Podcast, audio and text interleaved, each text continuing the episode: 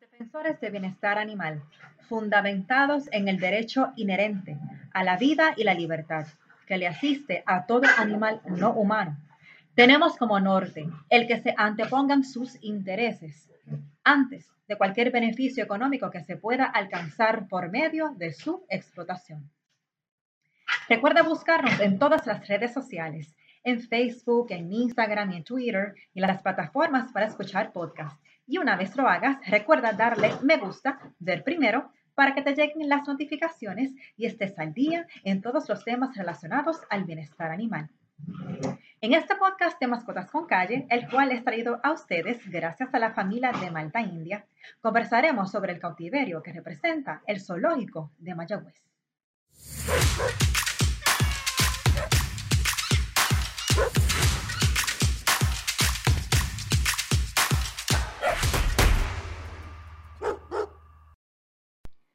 Los zoológicos. Cautiverio para animales creados por el ser humano para que este último contemple el primero en un ambiente completamente artificial han sido cuestionados a través de los años.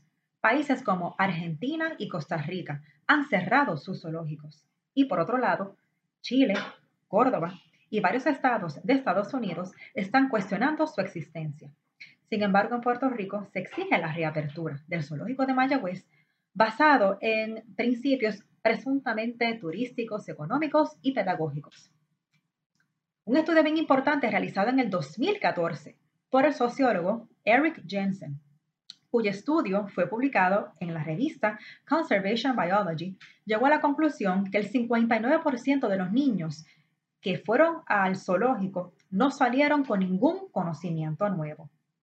Tenemos que tener en cuenta que la mayoría de las personas que van al zoológico ven al animal probablemente por un espacio de 3, 5, como mucho, 10 minutos, y puede que jamás en la vida lo vuelva a ver.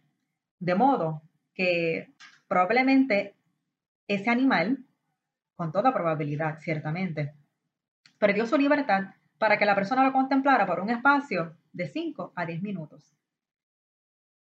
Si vamos a hablar entonces sobre cuál es el asunto pedagógico, yo creo que tenemos que ser moralmente responsables y realmente enseñarles cómo es que los animales llegan a un zoológico, o sea, al cautiverio. Se rompen lazos de familia, se les saca de su ambiente completamente natural, son maltratados, viven en soledad y la inmensa mayoría de los animales que viven en un zoológico, en, el cautiverio que eso representa, padecen de un trastorno psicológico emocional llamado sucosis. Que sucosis es que, bueno, que el animal realiza una conducta repetitiva porque no tiene otra, otra forma para poder entretenerse en vista de que no tiene con quién socializar. Eso es, a grosso modo, lo que significa la sucosis. Por eso es que muchas veces nosotros vemos a, los animales que se encuentran en cautiverio dando pasos hacia el frente, hacia atrás, de manera repetitiva y constante. De igual forma, y un ejemplo que yo creo que todos aquí ustedes han visto, es eh, el caso de las ballenas orcas. En estos tanques que son sumamente pequeños para el tamaño de la ballena y estas constantemente dan vueltas se dan en contra de los tanques. Eh, muchas de ellas tienen lesiones corporales. Todo eso es producto del cautiverio que representa estar allí porque se les priva de la libertad. Yo creo que de eso también usted y yo podemos hablar. Fuimos en cautiverio por estos tres meses.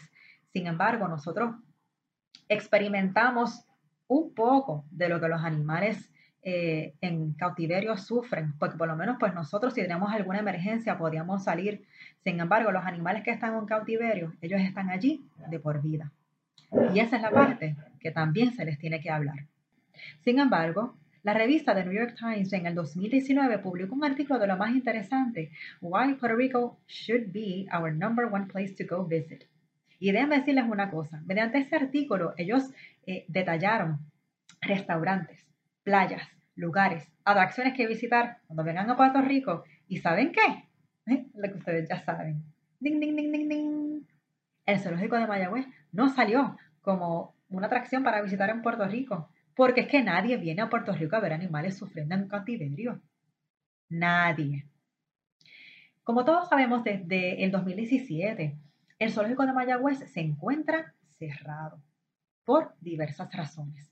Vamos a detallar unas cuantas de ellas. En ese año específicamente, la USDA se personó al zoológico de Mayagüez y luego de ver varias deficiencias y de emitir un informe a esos efectos, llegaron a la conclusión que ellos estaban incumpliendo con las exigencias eh, dispuestas eh, por distintas leyes de la USDA, eh, entre las cuales una de ellas es el Animal Welfare Act y el Endangered Species Act. De ese informe surge lo siguiente. Los animales allí encerrados se encuentran en condiciones deplorables. Necesitan atención médica veterinaria urgente y las condiciones de hábitat son inadecuadas. Los mamíferos urgen de atención médica veterinaria 30 de estos de manera urgente. El chimpancé magnum está bajo peso. Tiene el corazón agrandado. El miocardio tiene cambios crónicos y ha tenido un infarto. El rinoceronte Felipe tiene problemas de cojera de la pata delantera derecha a causa del desnivel del terreno. Del informe además se desprende que Felipe no recibe alimento de rinoceronte por falta de presupuesto. El informe contiene muchos más casos que evidencian la negligencia administrativa y el deterioro en que se encuentran el zoológico de Mayagüez y por ende las consecuencias nefastas para los animales que allí se encuentran. Adicionalmente a esto, otra de las leyes que el Zoológico de Mayagüez actualmente se encuentra incumpliendo es la Ley 154 del 2008, que es la Ley para el Bienestar y la Protección de los Animales que todos aquí conocemos. Que un dato bien importante es que esa ley le aplica a todos los animales. Además de las disposiciones en relación al maltrato, que dicho sea de paso y quiero que todos aquí tengan bien claro, maltrato no es meramente eh, o no, no significa solamente, debo decir, el que una persona físicamente le, provoque algún tipo de lesión a un animal. El maltrato también se puede dar por la vía emocional. Adicional a eso, están fallando en lo que es el cuidado mínimo que el que cuida de los animales allí, que son los guardianes, vienen obligados a, cumplir, como pues, por ejemplo, la cantidad y la calidad del alimento, que el agua esté limpia, que sea agua fresca, atención médico-veterinaria, que actualmente el zoológico de Mayagüez no tiene un veterinario 24/7 que esté adscrito al zoológico, así que en ese sentido, cuando un veterinario se persona en estos momentos en el zoológico de Mayagüez es cuando hay algún tipo de emergencia. Pero ciertamente, cuidados, eh, los cuidados médicos veterinarios que los animales del zoológico Mayagüez se merecen y que necesitan, es para que esté todo el tiempo allí. Pero lamentablemente no se cuenta con el presupuesto y déjenme decirles una cosa. Una inyección millonaria o de la cantidad que sea es como decir de cara, porque esa inyección puede durar seis, ocho meses, un año y posteriormente van a volver a caer en lo mismo. Es hora ya de que dejemos de ser tan egoístas con los intereses y el bienestar de los animales. Los animales, como por ejemplo, o el perro y el gato, que se encuentran en un albergue esperando a ser adoptados, ese corazoncito que late es el mismo corazón que late en Mundi, en, los rinocerontes, en los monos y en los demás animales que ahora mismo están sufriendo en el cautiverio que representa el zoológico de Mayagüez. Existen muchísimas alternativas, como por ejemplo el traslado de los animales de una manera responsable y segura a santuarios de animales a los Estados Unidos que contrarios a un zoológico, allí los animales están en contacto con la naturaleza, muy importante, socializan con otros animales de su especie y sobre todo dejan de estar en un cautiverio. Reciben atención médico veterinaria y sobre todo, y bien importante, el traslado no representa ningún tipo de gasto para el gobierno de Puerto Rico. Los tiempos en los cuales estamos viviendo nos llaman y nos mueven a que le demos el trato digno y humanitario que los animales se merecen. Muchísimos países están ahora mismo operando por medio de lo que se le conoce como un zoológico virtual. Y otra alternativa para los terrenos de Mayagüez es convertirlo, por ejemplo, en un ambiente de conservación de plantas, como un jardín botánico, porque ciertamente el espacio es lindo, pero no para mantener animales allí sufriendo.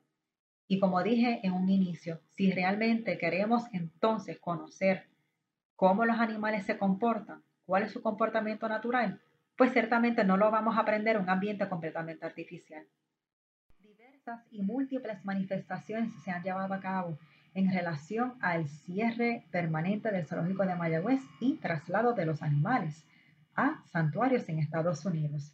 También se han llevado a cabo, por ejemplo, conferencias de prensa, se han publicado artículos en revistas y periódicos de Puerto Rico realizando la misma exigencia.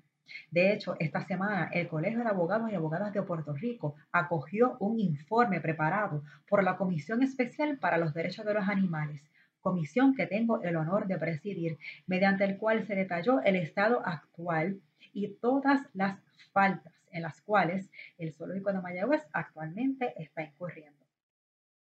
Como les mencioné anteriormente, los tiempos de los cuales nosotros estamos actualmente viviendo nos mueven a tratar de una manera digna y humanitaria a todos los animales, no solamente los que viven con nosotros. De modo que decir que los animales que viven en el zoológico de Mayagüez son un patrimonio cultural significa que entonces los están viendo como una mera propiedad al cual se pueden entonces lucrar. Demostremos y pongamos en práctica la política pública que en ocasiones anteriores hemos proclamado en relación al bienestar animal que impera en Puerto Rico, que somos un país de vanguardia y que respetamos los intereses de los animales. De modo que, si realmente esa es nuestra política, vamos a ponerla en práctica.